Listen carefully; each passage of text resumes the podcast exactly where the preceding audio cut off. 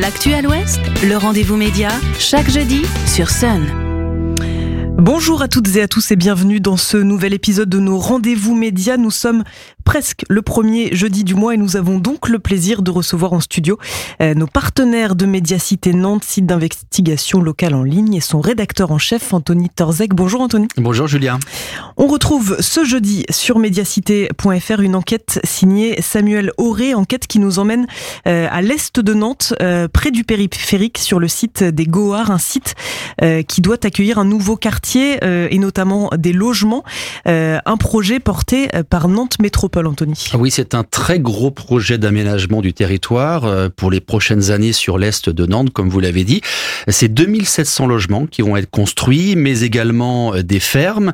Tout cela sur 90 euh, hectares d'espace naturel et, la mairie veut en faire un, lieu vraiment emblématique avec à la fois des logements, logements sociaux, abordables, logements un peu plus de luxe et puis également des fermes, un grand espace. Donc c'est à la fois un projet urbain et écologique euh, donc ça répond euh, à ces deux demandes importantes de la population sur Nantes actuellement. Mhm. Un projet un petit peu vitrine aussi. Alors, euh, sur le fond, il ne fait pas l'unanimité. ce projet, un collectif Sauvons les Goars, s'est monté. eux, pour le coup, dénoncent un projet antisocial, anti-écologique. Expliquez-nous. Alors, c'est en fait un, collectif qui a été mis en place avec, je dirais, des mouvements de la gauche, de la gauche, avec en particulier Nantes en commun, qui est un mouvement politique euh, qui euh, se présentent aux dernières élections, qui se sont présentés aux dernières élections euh, municipales, qui vont sûrement se présenter également en 2026, et puis également des mouvements bien connus au plan national. On a par exemple Extinction Rébellion, Youth for Climate, ou encore les soulèvements de la terre, le mouvement national de lutte pour l'environnement, la CGT aussi, dont la CGT d'ailleurs de la ville de Nantes qui participe aussi au mouvement. Donc je dirais un, un agglomérat comme ça d'associations, de mouvements la gauche de la gauche qui se sont alliés pour dire non, mais vraiment un, non catégorique. Hein. Si je reprends euh, le projet de Notre-Dame-des-Landes, par exemple, c'est un peu la même chose. C'est euh, aucun aéroport à Notre-Dame-des-Landes, et là, c'est aucun logement. On ne doit pas toucher à cette zone qui doit rester vierge. Mmh.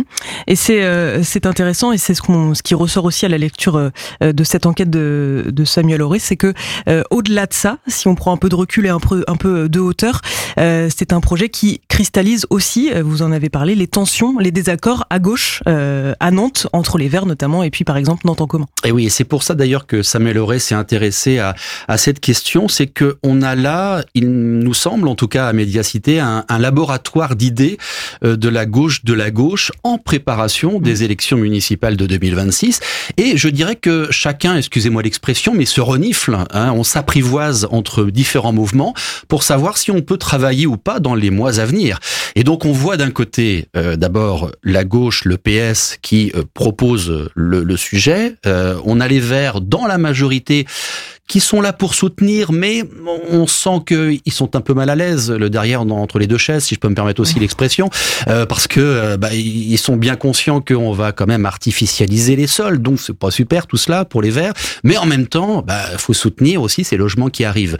Et puis on a Nantes en commun qui de son côté dit non à tout, et puis on a la France insoumise qui, elle, est un peu plus mesurée que Nantes en commun, qui dit, ben, ok, euh, pour les pour des logements, euh, il faut quand même soutenir les logements, peut-être faire le projet différemment pour le faire un peu plus vert. Donc, vous voyez, chacun a des positions un peu différentes, ce qui permet de structurer aussi sa vision politique d'affirmer ses choix politiques, et puis pourquoi pas de négocier entre différents mouvements pour les prochaines échéances électorales.